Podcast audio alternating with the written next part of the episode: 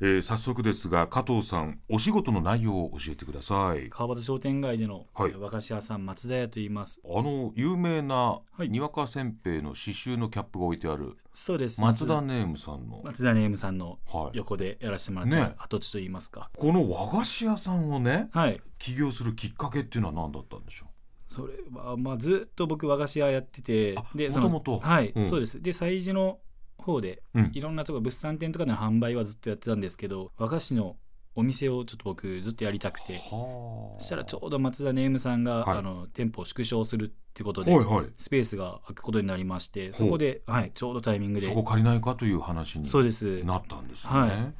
えー個人商店でじゃあまずは始めて、はいもう法人登記もはいそうです去年の6月にお株式会社松田屋で始めましたその製造の方ははい分かってたんですか製造ははいもう昔ちょっとやってたりとかもしたんですけど、今工場に、あの頼んで、ははいいはいはい OEM でやらせてもらったりとかですよね、はいそうですでも今あの外国人観光客も含めて、はいすごくみんな和菓和菓子そうですね興味持ってますよね、はいもうインバウンドのおかげで、あーはいそれもあるしあとはい意外と若い子が、はそうです若い子が結構買ってくれますあはいそうですか、はいお年寄りだけじゃないとあ全然はい若い子も大好きです和菓子は